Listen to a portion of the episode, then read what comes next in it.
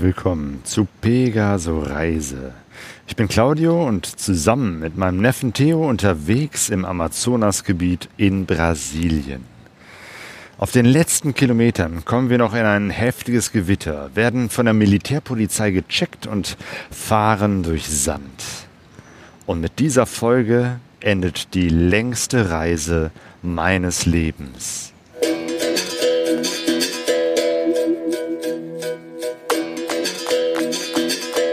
Pegaso Reise. Expeditionen mit den Ohren.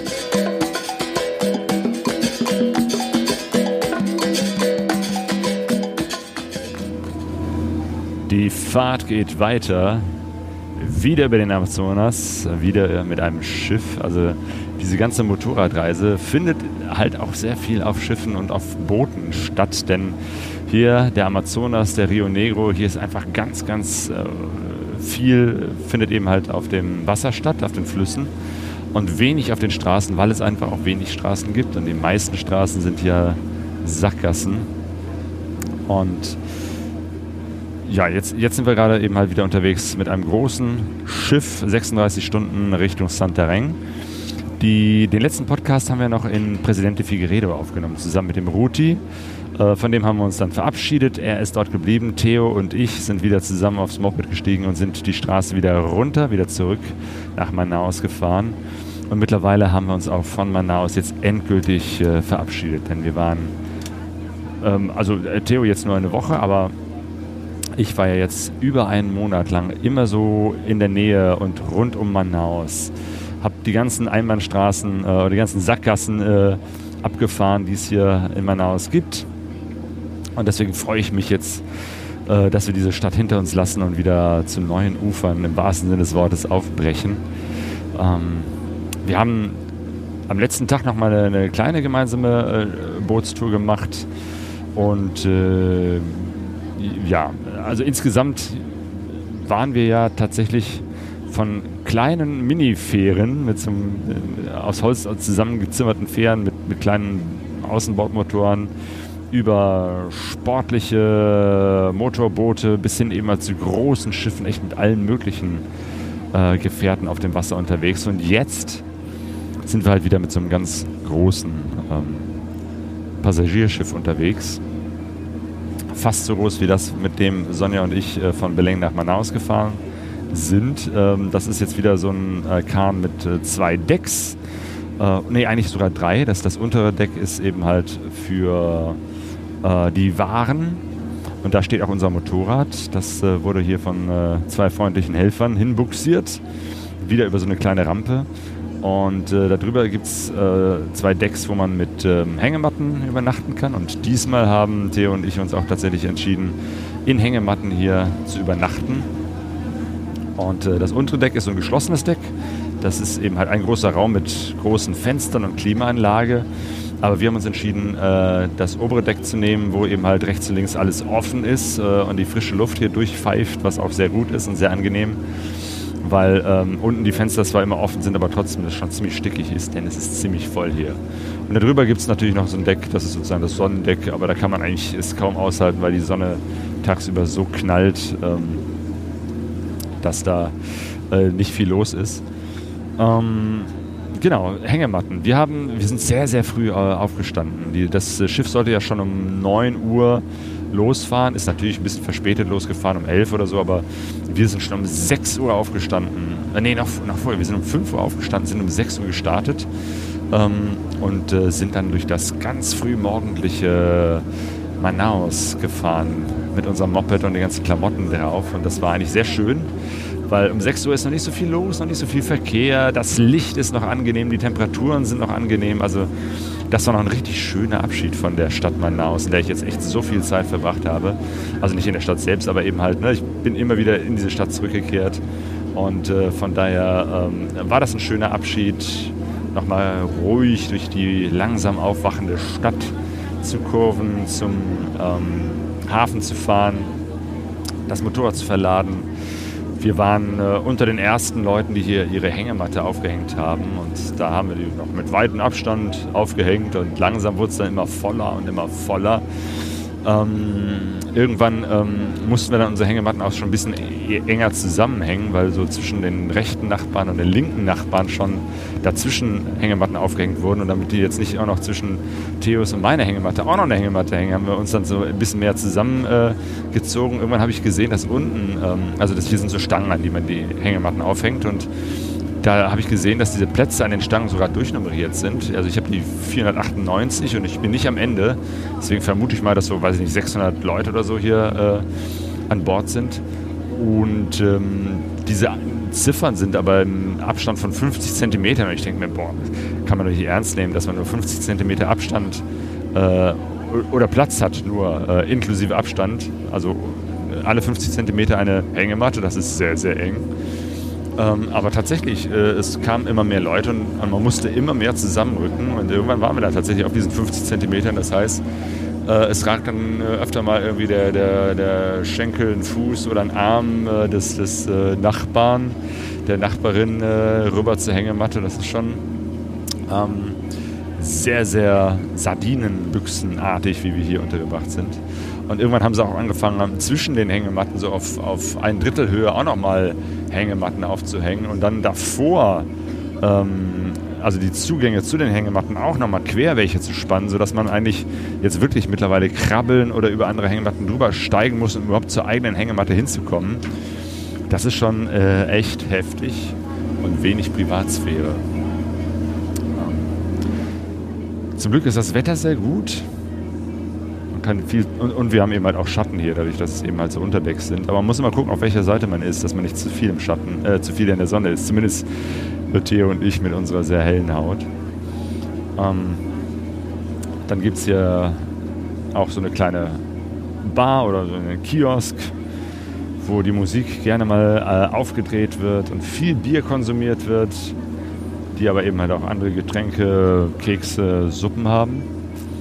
Und es gibt auch eine Essensausgabe. Aber ich hatte unterschätzt, dass es äh, äh, am Tag, als wir losgefahren sind, also gestern, kein Mittagessen gab. So.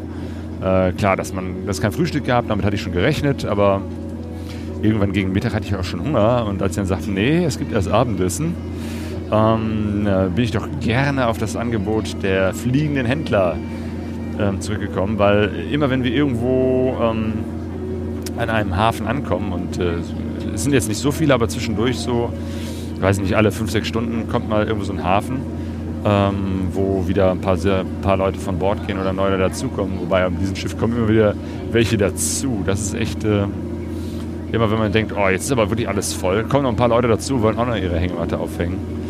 Ähm, und dann gibt es eben halt die Händler, die bei längeren Aufenthalten auch an Bord kommen und äh, dann, weiß ich nicht, äh, Limo, Getränke, Kekse und ganze Mittagessen ähm, in Styroporboxen mitbringen und verkaufen.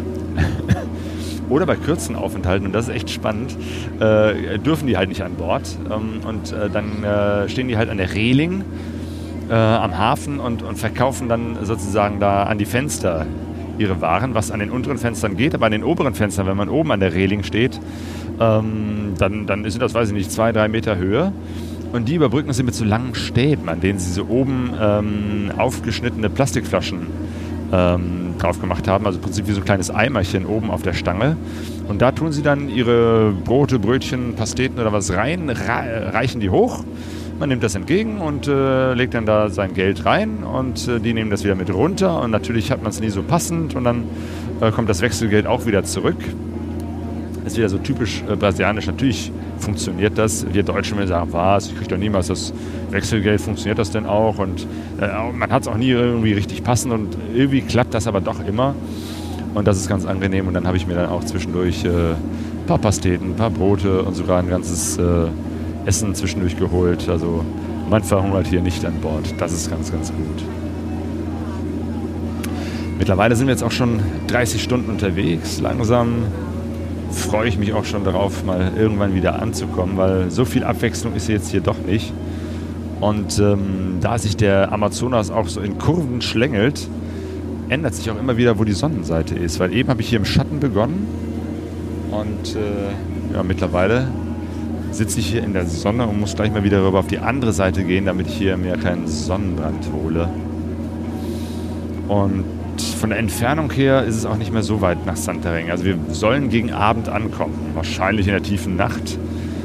Ähm, genau einschätzen kann ich das nicht und genaue Informationen kriegt man auch nicht, außer dass es irgendwann abends ist. Aber ähm, von dem, was ich auf Google Maps sehe, sind wir da nah dran und es sieht gut aus, dass wir auf jeden Fall jetzt nicht tief in der Nacht um drei oder so, sondern vielleicht sogar schon vor Mitternacht ankommen. Und ich bin sehr gespannt auf Santarém, da war ich noch nie. Da in der Nähe soll es den Ort geben, Alter do Chão, den viele Brasilianer uns empfohlen haben, weil der sehr schön sein soll. Und äh, wir schauen mal. Also das ist so ähm, schon so ein bisschen auf der Hälfte des Weges nach Beleng. In Beleng wird unsere Reise enden. Von dort aus fliegen wir zurück äh, in zwei Wochen. Und wie lange wir jetzt äh, noch für die Fahrt brauchen, das hängt jetzt von, von uns ab und dem, wie wir das gestalten wollen. Also wir schauen mal, wenn es in Santarém uns gut gefällt oder Alterdo schauen, dann bleiben wir was länger. Wenn nicht, fahren wir weiter. Wir könnten noch ein bisschen nördlich von, von, ähm, von äh, Belém gibt es auch noch ähm, einen Bundesstaat. Vielleicht fahren wir da auch noch hin. Also das ist ganz flexibel. Ähm, und da gucken wir mal, wie sich das entwickelt und wo es uns gefällt.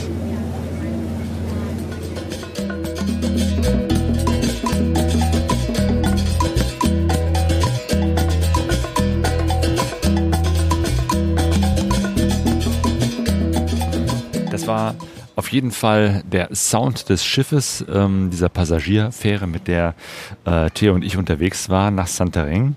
Ähm, man macht sich ja, man macht ja auch so ein paar Bekanntschaften, wenn man so lange unterwegs ist. Und wir haben da den Don kennengelernt, also vor allem die Nicht-Brasilianer. Also 99 Prozent auf diesem Schiff sind sowieso Brasilianerinnen und Brasilianer. Äh, einige wenige, so ein, zwei, drei Ausländer trifft man dann doch. Man findet sich auch relativ schnell und einer war der Don, ein älterer Amerikaner, schon Rentner, der den Amazonas, ich glaube von Peru äh, komplett äh, durchquert und äh, das immer auf Schiffen macht und dann immer so ein bisschen irgendwo bleibt und wieder Stück weiterfährt und als der gesehen hat, dass Theo und ich hier mit äh, Helmen und Stiefeln unterwegs sind, sagt er, ach, ihr fahrt Motorrad, ich reise auch gerne mit dem Motorrad. Und schon hatten wir so eine gemeinsame Ebene, ein gemeinsames Thema. Und äh, irgendwann sagt er, ja und äh, er macht auch eine große Tour durch, durch Europa. Und jetzt steht sein Motorrad gerade auf Zypern. Und das war echt lustig, weil äh, Sonja und ich, wir haben ja auch gerade unsere Motorräder auf Zypern stehen. Wir machen ja auch so eine Etappenreise durch Europa, Abenteuer, Abendland und äh, zurzeit stehen unsere Mopeds tatsächlich auf der Insel Zypern. Und ich weiß nicht, wie viele Menschen überhaupt ähm, ein Motorrad gerade auf Zypern äh, stehen lassen, um damit äh, eine größere Reise zu machen. Und dass gerade zwei dieser Menschen, einer aus Deutschland und einer aus den Vereinigten Staaten, sich dann in Brasilien auf, einer, auf einem Schiff auf dem Amazonas zufällig treffen, ist doch schon ein sehr großer Zufall. Also das, das war schon sehr, sehr lustig, ähm, die Zeit mit Don ähm, der auch äh, mit uns nach Santarém gefahren ist. Wir haben uns dann da auch nochmal getroffen. Wir hatten uns eigentlich schon verabschiedet und dann stellten wir am Abend fest, dass wir im selben äh, Hotel äh, eingecheckt sind, sind wir noch zusammen eine Pizza essen gegangen. Äh, Theo, Don und ich. Das war doch sehr schön. Genau, in Santarém sind wir gar nicht lange geblieben, sondern wir sind dann weiter äh, gefahren in einen kleinen Ort, 30 Kilometer weiter, der heißt Alter do Chão und das ist ein Ort, der uns schon von vielen Brasilianern äh, empfohlen worden ist, weil der so schöne Städte hat und weil viele Menschen da auch Urlaub machen. Ähm, und tatsächlich, es ist ein sehr, sehr schöner Ort am am Rio Tapajós, also das ist ein Fluss, auch wieder so ein Seitenfluss des Amazonas. Das die ganze Ecke ist ja da nur mit Flüssen durchzogen. Auch da wieder kommt man eigentlich hauptsächlich, ist man hauptsächlich mit, mit äh, kleinen Motorbooten unterwegs um irgendwo hinzufahren. Wir haben da auch von dort aus damals so eine Tour gemacht zu noch kleineren Stränden. Also ne, natürlich ist der, der, der die Stadt Alter schon schon touristisch so erschlossen. Da gibt's äh, gibt's viele Hotels und kleinere Pensionen. Äh, Theo und ich sind dann in so einer Pension mit Mehrbettzimmern äh, untergebracht, die ganz günstig war. Ähm, und äh, genau, dann, dann gibt es natürlich an den Stränden auch ne, Bars und Restaurants und, und, und alle Infrastruktur. Man kann von dort aus aber eben halt mit Motorbooten auch zu anderen Ständen fahren und da ist dann gar nichts, außer Sand, Palmen und ein paar Meter weiter beginnt dann schon der dichte Urwald. Also echt schön. Ähm, oder zu so einem Ort, äh, wo man durch den Regenwald hindurch paddeln konnte mit so kleinen Holzbötchen ich habe eine ganze Menge über den Amazonas gelernt und seine Seitenflüsse, zum Beispiel auch, dass es da so etwas wie Gezeiten gibt. Also technisch, ich äh, kenne mich da ja nicht aus und, und was, was das jetzt übersetzt heißt, weiß ich auch nicht. Und wahrscheinlich ist Gezeiten das falsche Wort. Aber auch der Amazonas ist mal höher, mal tiefer. Und zwar je nachdem, ob Regen oder Sommer, äh, Regenzeit oder Trockenzeit ist, was die jetzt äh, hier auch äh, eben halt Winter und Sommer nennen. Diese zwei ähm, Unterschiede gibt es, diese zwei Gezeiten. Im Moment ist noch Regenzeit, das heißt, es ist der, der, der Fluss ähm, ist sehr hoch. Und einige Stellen, wo zum Beispiel auch sehr, sehr schöne Strände sein sollen, sind momentan mit Wasser überschwemmt. Man sieht dann nur aus dem Wasser heraus Bäume und so ein paar Bautenragen, äh, so Holzhäuschen und Hütten und, und so Dächer, wo dann, wenn das Wasser wieder niedriger ist, dann eben halt äh, kleine Strandbars sind. Äh, und so sind eben halt auch äh, Teile des Regenwalds überschwemmt, wo man sonst in der Winterzeit ähm, Quatsch, in der Sommerzeit, also wenn es trocken, in der Trockenzeit, sagen wir es mal so, zu Fuß durchgehen könnte, kann man jetzt mit ganz kleinen Paddelbooten durch, ohne Motor. Ähm, schon alleine deswegen, weil man dann Tiere beobachten kann. Also wir sind da durchgefahren und haben Totenkopfäffchen gesehen, die dann auch immer so in, äh, auf den Bäumen äh, äh, uns so ein bisschen begleitet haben, sind immer so von Baum zu Baum weitergeklettert und gesprungen und haben dann geguckt, was machen denn da die, die Menschen auf ihrem Boot. Wir haben Schlangen gesehen, große Schlangen. Ähm, und äh, Faultiere auf den Bäumen. Also das war eine, eine echt interessante ähm, Tour, die wir da gemacht haben. Äh, und wir hätten da eigentlich jeden Tag irgendeine geführte Tour mit Motorboot machen können. Äh, aber irgendwann sagte der Theo, guck mal hier, also es gibt ja so, so, so handgezeichnete äh, Karten, Landkarten und da sind auch so Wege eingezeichnet. Da könnte man ja auch mit dem Motorrad über Land fahren. Dann haben wir diese Karte mal abfotografiert und dann verglichen mit Google Maps. Also das GPS sagt, da ist irgendwie gar nichts. Aber äh, ja, ich habe schon gemerkt, Garmin, GPS-Karten, da, da, sind äh, viele Straßen, die es gibt, äh, stehen da nicht drauf, vor allem die kleineren Offroad-Straßen. Ähm, aber Google, da kann man ja so ranzoomen und tatsächlich, man findet da auch so ein paar Straßen und einen Nationalpark, Tapajos, äh, gibt es da auch. Und dann haben wir gesagt, Mensch, dieser Nationalpark, der ist interessant. Wir gucken mal, ob wir da über Land hinkommen, ob wir da nicht vielleicht sogar hm, vielleicht mit dem Motorrad reinfahren oder zumindest bis da ranfahren können. Und sind dann an einem Tag einfach mal zu zweit äh, auf dem Motorrad losgezogen und natürlich waren das keine asphaltierten Straßen mehr, mit denen wir da unterwegs waren. Ähm, aber hochinteressante Straßen, die auch wieder durch sehr schöne Landschaften, also hauptsächlich durch Wald durchgefahren sind. Ähm, über, über nicht asphaltierten Boden, Lehm, weichen Schotter, Sand bis hin zu sehr tiefem Sand. Also wo wir echt so, so ein bisschen ins, in, ins Schleudern geraten sind wo wir uns aber zum Glück äh, auch gut abfangen konnten. Also wir sind durch tiefen Sand gefahren, sind nicht gestürzt. Also an der Stelle auch nochmal toll, dass das so gut mit so einem leichten kleinen Motorrad funktioniert. Ähm, auch zu zweit. Und der Unterschied ist natürlich riesig, ob man jetzt alleine oder zu zweit auf so einem kleinen Moped unterwegs sind. Also ich glaube, Theo und ich zusammen wiegen mehr als das Motorrad. Ähm, von daher war schon das Gefühl anders, aber wir konnten uns auch immer gut abfangen. Wir sind nicht hingefallen, obwohl es da einige sehr heikle Stellen gab. Ähm, aber es hat auch Spaß gemacht, Offroad äh, irgendwo äh, da unterwegs zu sein und, und sich diesen Weg zu suchen und zu finden. Wir haben den Nationalpark am Ende nicht gefunden. Ähm, das hat dann nicht hingehauen, aber ähm, es war trotzdem sehr interessant und am Ende sind wir da wieder in einem, an einem sehr, sehr schönen kleinen Strand gelandet, wo es eine kleine Bar gab, wo wir was trinken konnten, aber wo auch sonst irgendwie wieder nichts drumherum war und wo wir ins Wasser gesprungen sind. Und das macht man einfach gerne hier in, diesem, in dieser Gegend, wo es ständig über 30 Grad ist, wo man immer am Schwitzen ist und äh, jede Erfrischung gut tut. Und das Wasser ist hier relativ warm. Es ist ja Flusswasser, Süßwasser. Ähm, aber trotzdem, alles, was unter 30 Grad ist, tut einfach gut. Und auch da haben wir uns dann gut abgekühlt. Vor allem der Theo, der ist echt ein guter Schwimmer. Der nutzt wirklich jede Gelegenheit, hier mal äh, sich ein bisschen abzukühlen, ins Wasser zu springen. Ähm, das war auf jeden Fall klasse und das war der Ort äh, Alter Duchamp. Es hat uns da so gut gefallen, dass wir da wieder fünf Tage geblieben sind, bis wir dann äh, die nächste große Ferie genommen haben, wieder zurück nach Santarém und Pflanzenterrain aus. Entschuldigung. Dann weiter bis nach Beleng, bis zu der Stadt, ähm, wo ähm, ja, unsere Reise dann auch enden sollte. Diese Fährfahrt war zum Glück, also die Fähre war dann nicht mehr ganz so voll. Das war ja die erste Fähre, die wir genommen hatten, Theo und ich. Das, das war ja ein bisschen extrem eng da, ähm, aber das war jetzt ein noch kleineres Boot, wieder mit zwei Decks, beide Open Air, also rechts und links einfach nichts außer Reling und äh, in der Mitte so Stangen und Haken, wo man sich äh, mit Hängematten bequem machen konnte und ja, diesmal hatten wir genug Platz um unsere Hängematten drumherum, Privatsphäre, sofern man überhaupt, wenn man einfach in der Hängematte schläft, von Privatsphäre sprechen konnte, aber musste sich nicht gegenseitig berühren ständig. Das war schon klasse so und äh, wir sind in ein, sogar zwei Gewitter reingekommen. Das war schon eine heikle Situation, ähm, weil, wie gesagt, rechts und links ist alles offen und irgendwann fing es an zu regnen, zu stürmen. Der Regen ging dann, äh, wehte dann auch seitlich so äh, rein. Ähm, und da gibt's auch nichts zum Schließen, außer so ein paar Plastikplanen, die dann da so heruntergelassen wurden.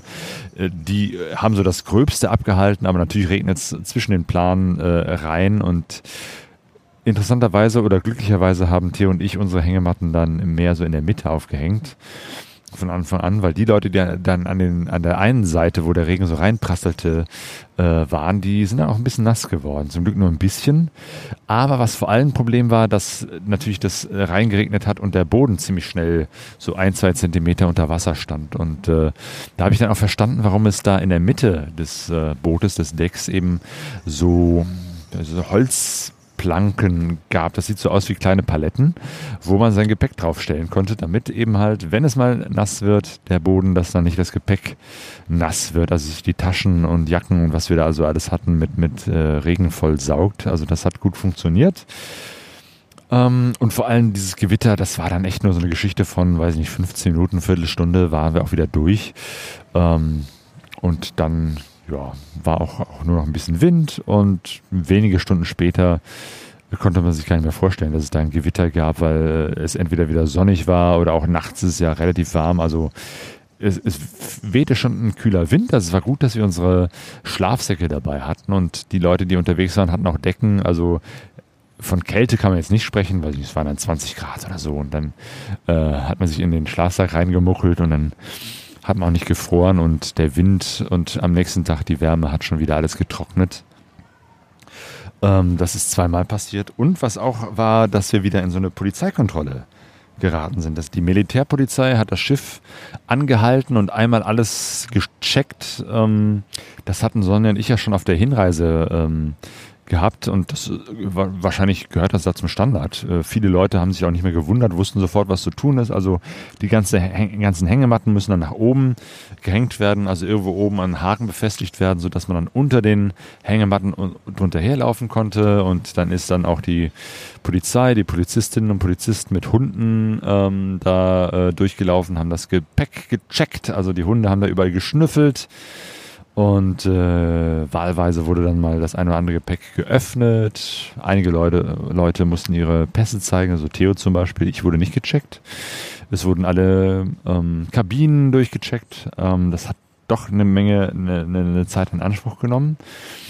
Aber dann nach zwei, zweieinhalb Stunden war das dann auch wieder vorbei. Alles war okay und die sind wieder von Bord gegangen und die Reise konnte weitergehen und wir hatten auch keinen großartigen Verzug offenbar. Äh, hat, hat man äh, im Fahrplan diese Verzögerung durch die Militärpolizei schon irgendwie mit eingeplant. Ja, und so sind wir wieder zurück in Beleng gelandet. Also zurück für mich, weil äh, da, da bin ich ja, sind Sonja und ich ja schon gestartet. Für Theo war es das erste Mal die Hafenstadt Beleng. Und ähm, ja, es ist eben halt wieder so eine laute, so eine wuselige Stadt. Ähm, wir haben den Ricardo Mestre Camé und seine Frau Chia Borla bzw. Mary wieder getroffen. Also diesmal haben wir da nicht übernachtet, sondern haben uns ein kleines einfaches Hotel genommen. Aber der Ricardo hat uns geholfen, denn jetzt ging es ja darum, am Ende der Reise muss ich ja auch mein Motorrad loswerden, verkaufen. Und äh, er ist mit mir zum Honda-Händler seines Vertrauens gefahren und äh, eigentlich war so die erste Idee, dem, dem Händler das Motorrad zu verkaufen. Aber der äh, Ricardo hat dann irgendwann gesagt, weißt du was, ähm, also der, der Händler hat sozusagen so eine, so eine Abschätzung, Einschätzung gegeben, was das Motorrad wert ist, 16.000 Reais. Und dann hat der äh, Ricardo gesagt, weißt du was, ich kaufe das Motorrad dir ab. Und äh, weil äh, der wollte das seinem Sohn schenken, dem Sohn Arthur, der jetzt 23 ist ähm, und auch relativ groß ist und für den passte dann auch diese Enduro. Ähm, von daher ist die gute Honda Bros 160, mit der ich jetzt 13.000 Kilometer unterwegs war, in der Motorradreise-Community, in der Familie geblieben, was auch sehr schön war, weil er sagte dann auch, die ganzen Aufkleber, die ich da drauf hatte, die können drauf bleiben, hinten die Gepäckträger und so weiter, ganze Schnickschnack. Also konnte ich das Motorrad einfach so abgeben und äh, er hat es dann weiter an seinen Sohn gegeben. Und Theo und ich, wir haben da noch einen letzten Ausflug gemacht. Nochmal von Beleng weg. Die letzten Tage wollten wir jetzt nicht in dieser wuseligen Stadt verbringen, sondern sind äh, nochmal rausgefahren auf eine Insel. Die Insel Marajon. Äh, das, die wird auch die Büffelinsel genannt, weil dort gibt es Wasserbüffel, was eigentlich ungewöhnlich ist. Die sind eigentlich nicht hier im Amazonasgebiet oder Brasilien heimisch. Äh, die Geschichte sagt, dass mal ein Schiff aus Asien unterwegs war äh, mit diesen Büffeln und äh, vor der Insel gekentert ist. Diese Büffel konnten sich dann wohl teilweise auf das Land retten, haben dort überlebt und sind da irgendwie heimisch geworden. Auf jeden Fall gibt es da diese, diese Büffel. Äh, die werden dort mittlerweile auch gezüchtet und gehalten. Und auf so einer Büffelfarm, ähm, die auch ein Gästehaus hat, sind Theo und ich dann untergekommen und haben da übernachtet. Das war eine relativ kurze Nacht, denn wir wollten natürlich, ja, uns hat diese Geschichte mit diesen Büffeln interessiert und ganz früh morgens um 5 Uhr sind wir dann wieder aufgestanden, um zu sehen, wie die Büffel gemolken werden.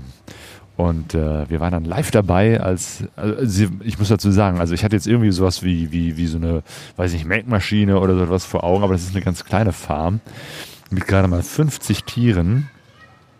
Und äh, da werden die Büffel tatsächlich noch von Hand gemolken, einzeln. Und äh, dann durften wir noch im Dunkeln, also 5 Uhr morgens ist ja noch vor Sonnenaufgang, dann äh, dabei sein, als äh, die Büffel gemolken wurden, konnten ganz frisch die frisch gemolkene Milch mal probieren und siehe da, die schmeckt eigentlich wie Kuhmilch. Also ist jetzt gar nichts Besonderes äh, anderes.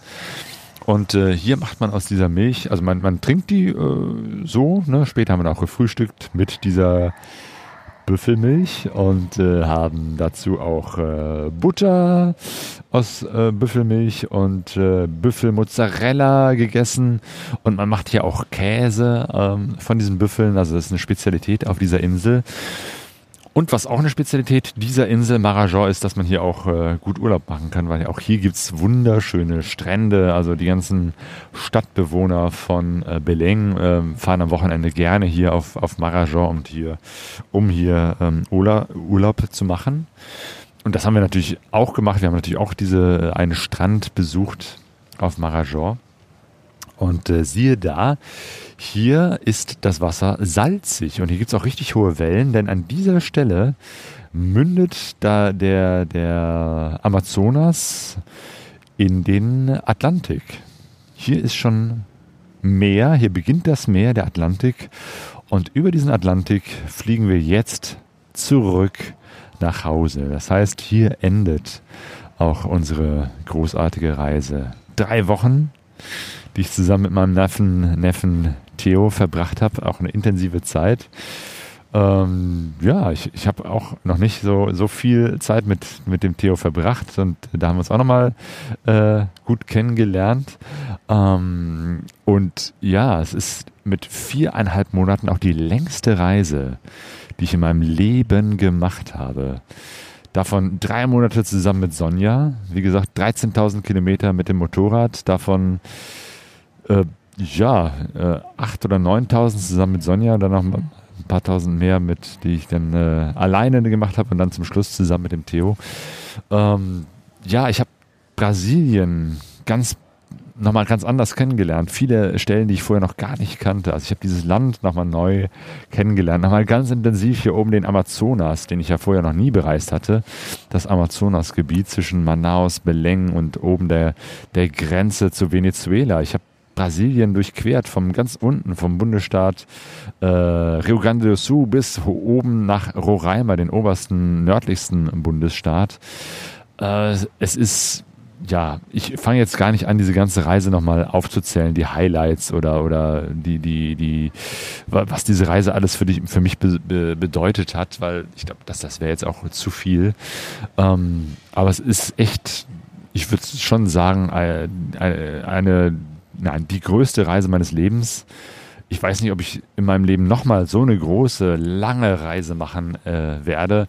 Denn es war ja auch eine Besonderheit zwischen also ne, wie oft kommt es im Leben ja, wenn man wirklich schon im Arbeitsleben steckt, äh, vor, dass man so viel Zeit hat. Also, dass ich mir diese Zeit genommen habe, meinen Job gekündigt habe und dass es jetzt auch geklappt hat, dass ich demnächst wieder arbeiten werde, eine neue Stelle habe. Ich habe auf dieser Reise ein paar Bewerbungen geschrieben, habe äh, unterwegs online Bewerbungsgespräche geführt äh, von Hotelzimmern aus. Also auch das hat funktioniert und ich habe tatsächlich auch eine neue Stelle gefunden, auf die ich mich sehr freue, die demnächst losgeht. Ähm, und äh, ja, auch da freue ich mich drauf. Von daher wird auch das Zurückkehren nach Hause schön sein. Äh, vor allem, weil ich Sonja wiedersehe, die ich echt vermisse. Ich vermisse meine Familie, meine Freundinnen und Freunde, ähm, der Freundeskreis und ganz viele andere Leute,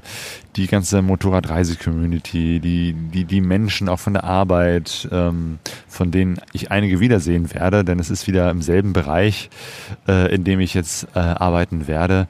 Ähm, also ich freue mich tierisch wieder auf das Nachhausekommen. Und ich habe das Reisen ähm, nochmal anders kennenlernen dürfen. Ich weiß, ich werde in, in wenigen Tagen, Wochen wieder mich an das, äh, mich zurücksehen äh, nach dem Reisen, nach dem Unterwegssein. Aber jetzt sehne ich mich und freue ich mich wieder auf das äh, Zurückkommen nach Hause, auf das Limettenhaus, auf das Ruhrgebiet, auf meinen Stadtteil Essenstede. Äh, also das ist auf jeden Fall eine schöne Sache, nach so langer Zeit wieder zurückzukehren. Und natürlich wird es auch nicht meine letzte Reise gewesen sein. Es ist wird wieder andere neue Motorradreisen geben, das auf jeden Fall. Und ich werde auch nicht mehr 13 Jahre verstreichen lassen, bis ich wieder zurück nach Brasilien kehre. Also das habe ich mir auch vorgenommen, äh, wieder öfter nach Brasilien zurückzukehren, um dieses Land weiter zu bereisen, aber auch um die Familie wieder zu treffen. Ja, wie gesagt, ich, ich werde jetzt keine Zusammenfassung äh, der Reise äh, machen. Äh, was ich auf jeden Fall mir vorgenommen habe oder was Sonja und ich uns vorgenommen haben, wir wollen einen Reisevortrag machen. Und die vielen Bilder, die wir gemacht haben, von denen wir einige aber schon noch lange nicht alle gepostet haben, Videos, Drohnenaufnahmen und Geschichten, die wir erzählen wollen, die einfach interessant und wild und spannend oder auch einfach nur lustig sind, erzählen. Und wir werden im, beim Lagerfeuer Duisburg, unserer Veranstaltungsreihe, äh, im Café Steinbruch in Duisburg auf jeden Fall nächstes Jahr einen Vortrag ähm, halten und bei dem ein oder anderen ähm, Motorradreisetreffen auch unsere Bilder zeigen und vielleicht so einen Kurzvortrag halten und weiß ich nicht, vielleicht werden wir auch irgendwo noch eingeladen. Also es wird auf jeden Fall einen Motorradreise Brasilien Vortrag geben und ähm, da freue ich mich auch drauf. Und äh, ja, es ist jetzt Zeit, Abschied zu nehmen von Brasilien, denn ich bin jetzt hier auf dem Flughafen von Belém und habe ganz viel Wartezeit. Denn der Theo, wir sind, Theo und ich, wir sind leider ähm, nicht im selben Flug unterwegs zurück, weil Theo ja seinen Flug erst viel später gebucht hat als ich. Ähm, deswegen sind wir mit unterschiedlichen Fliegern äh, zurück. Theo ist jetzt schon unterwegs, deswegen äh, ist er jetzt nicht mehr zu hören, weil der schon heute Mittag um 11 Uhr, Viertel nach 11 ähm, Richtung Rio gefahren ist. Von dort wird er dann nach äh, Frankfurt fahren. Ich nehme erst morgen früh um 3 Uhr meinen Flieger nach São Paulo, von dort aus dann nach Frankfurt. Und wie das immer so ist, man kann das ja alles nicht so aussuchen äh, wann man wo mit welchem Flieger fliegt und äh, dadurch hat sich jetzt für mich eine lange Wartezeit ergeben, weil ich habe mir gesagt, es bringt jetzt auch nichts, irgendwie, was soll ich denn tagsüber noch irgendwie in die Stadt nochmal zurückfahren? ich bin jetzt eben eh mit dem Gepäck hier, wenn ich jetzt nochmal in der Stadt unterwegs sein würde, äh, würde ich großartig hier wieder ins Schwitzen kommen. Ich bin ja jetzt noch fast zwei Tage unterwegs und werde dann auch unterwegs jetzt hier nicht mehr duschen können. Also von daher bleibe ich jetzt einfach mir hier im, im gekühlten Flughafen zwischen Restaurants und Fastfood und Cafés und verbringe hier die Zeit, nehme den letzten Podcast auf. Genau, das ist jetzt hier der letzte Podcast dieser Brasilien-Reiseserie. Äh, Auch das war eine interessante Erfahrung, mal unterwegs ganz viele Podcasts aufzunehmen. 16 Stück äh, habe ich auch noch nicht gemacht. Wie es weitergehen wird mit den Podcasts, äh, weiß ich auch noch nicht. Äh, ich werde natürlich weiter wieder äh, Pegaso Reise Podcasts aufnehmen, aber ganz bestimmt nicht mehr in dieser Schlagzahl, also wöchentlich. Äh, das nicht. Aber wenn ich wieder bei Kräften bin, wenn ich wieder Lust habe, wird es wieder interessante Interviews geben über Motorradreisen. Das wird cool. Ich freue mich, euch wiederzusehen. Bis dahin wird noch mal einiges an Zeit vergehen, die ich nutzen werde, um erstmal anzukommen, wieder Deutschland äh, im Ruhrgebiet heimisch zu werden. Ähm, und ja, sage euch erstmal Danke fürs Zuhören. Genau, gleich kommt nochmal die Abmoderation mit ganz vielen Dankeschöns. Ähm, aber jetzt habe ich erstmal ein paar Stunden Wartezeit vor mir. Werde gleich noch den Podcast zusammenschneiden. Vielleicht habe ich hier gutes WLAN, kann den schon mal hochladen. Ähm, und dann ist es das erstmal aus Brasilien.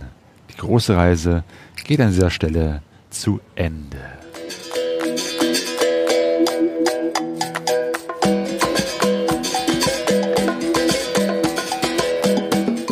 Zwei wichtige Dinge habe ich noch äh, am Schluss dieser Sendung, die aber noch ganz wichtig sind. Das eine ist äh, eine Hörerfrage vom Bernd alias Sky Blue Tenere. Ähm, und das andere ist die Ansage, dass wir demnächst noch einen Live-Podcast machen werden. Erstmal zur Frage von Bernd, nämlich wie seid ihr mit dem Klima zurechtgekommen und welche Klamotten haben sich bewährt? Ähm, ja, das Klima in Brasilien war ja sehr äh, unterschiedlich, aber meistens war es sehr heiß, nämlich um die 30, teilweise über 30 Grad. Ähm, und da hat sich auf jeden Fall äh, die äh, Rucker-Kleidung, die ich hatte, ähm, bewährt. Sonja hatte ja auch von Rucker, also wir haben von Rucker unsere äh, Motorradklamotten äh, zur Verfügung gestellt bekommen und ähm, Sonja hatte eine ganz dünne, regendichte Jacke mit ganz vielen Lüftungsschlitzen. Das war da, wo es kühl war, noch okay. Also vergleichbar kühl in Brasilien, ne? das ist ja dann so 27 Grad. Ähm, aber wenn es wirklich um die 30 Grad war, und das war es sehr oft, war schon diese Jacke zu dick und da war schon, äh, oder beziehungsweise zu winddicht. Ne? Also ähm, Gore-Tex, äh, atmungsaktive, äh, wasserdichte Membran ist eben halt äh, irgendwann ja so, dass, dass man trotzdem drin schwitzt und eigentlich sich wünscht, dass mehr Luft durchgeht und dann nützen auch die Lüftungsschlitze nichts. Deswegen war meine Jacke, das ist die, wie heißt die, Stretch Air, äh, auf jeden Fall genau die richtige, denn sie ist luftdurchlässig an fast allen Stellen bis auf da, wo die Protektoren sind. Also die hat Pro Protektoren und sie besteht auch aus Kudura. Das heißt, wäre ich damit hingefallen, auch, weiß ich nicht, im, auf dem Asphalt oder so, hätte mich die Jacke äh, auf jeden Fall gut geschützt, aber sie war eben halt äh, komplett überall oder fast überall luftdurchlässig und das war sehr, sehr gut so. Natürlich habe ich trotzdem geschwitzt, aber auf jeden Fall möchte man so viel Fahrtwind äh, am Körper vorbeiflattern äh, haben, wie es nur irgendwie geht. Und das war mit dieser Jacke auf jeden Fall sehr, sehr gut. Ähm, von daher kann ich mich da sehr gut ähm, oder, oder direkt überleiten äh, an den Dank an Rucker für die Motorradkleidung. Bevor es mit dem Dank weitergeht, sage ich noch die andere Geschichte an, nämlich, dass wir einen Live-Podcast machen, nämlich ein großes Kaffeekränzchen zusammen mit dem Howie von den Bears on Tour, mit der Karina von dem Twinspark Podcast und mir. Wir drei moderieren das und wir haben ganz viele sehr interessante Gäste. Ähm, wer das ist, äh, werden wir erst so nach und nach äh, verraten, aber es sind bestimmt einige Leute da aus der Motorrad- und Motorradreiseszene, die ihr vielleicht auch kennt. Also wirklich spannende Menschen, auf die wir uns auch schon total freuen. Und das Ganze findet statt am 16. September, Samstag, der 16.09.2023 um 16 Uhr im Café Fahrtwind. Das ist ein Motorradcafé im Ahrtal in der Eifel. Und ähm, ja, das lohnt sich auch so einfach, weil die Anfahrt ist total schön, die Ecke ist sehr, sehr gut, äh, sehr nett. Äh, durch die Eifel fahren lohnt sich allemal. Ähm, und das Café Fahrtwind ist ein, eine gute Location, um da einen Motorrad-Podcast aufzunehmen. Von daher freuen wir uns, wenn ihr dabei seid. 16.09. 16 Uhr. Äh, Eintritt ist frei und alle Infos dazu gibt's in den Show Notes und auf pegasoreise.de.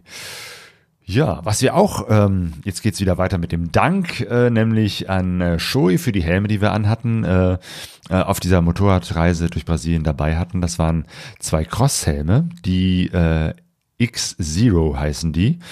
Um, ähm, und sind eigentlich so Retro-Crosshelme mit so einem sehr altmodischen, sehr schönen Design, aber eben halt dieser Funktion, äh, dass der Kopf einerseits gut geschützt ist, aber äh, äh, unten herum um den, in den Mundbereich alles offen ist oder sehr, sehr offen. Also der, da ist zwar ein Mundschutz da, aber der hat einen sehr, ist sehr weit entfernt mit großen Lüftungsschlitzen. Das heißt, um Nase und Mund flattert der Wind, was bei der Hitze sehr, sehr gut tut. Andererseits haben wir dann unsere Augen mit ähm, Crossbrillen geschützt. Das heißt, die waren vor Sand und Staub und, und weiß ich nicht, Mücken, was auch immer da gegen die Augen kommen kann, gut geschützt. Der Rest des Kopfes war aber gut durchlüftet äh, und trotzdem gut geschützt mit diesen Helmen. Das war auf jeden Fall genau richtig und gut für diese Reise.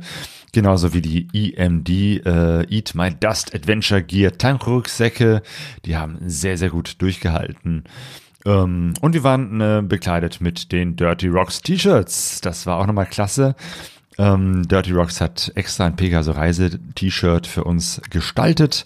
Und wenn ihr, ihr das, äh, ihr euch dafür interessiert, gibt's auch dazu einen Link zu Dirty Rocks bei pegasoreise.de und in den Show Notes.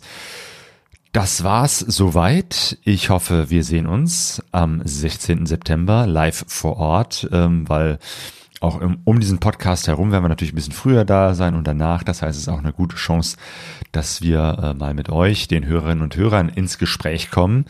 Denn ähm, Ihr seid der Grund, weshalb wir das alles hier machen. Würde keiner zuhören, hätte ich auch keinen Spaß daran, das alles hier so aufzunehmen, zusammenzuschneiden und zu veröffentlichen. Und deswegen am Schluss nochmal ein riesengroßes Dankeschön an euch für eure Aufmerksamkeit.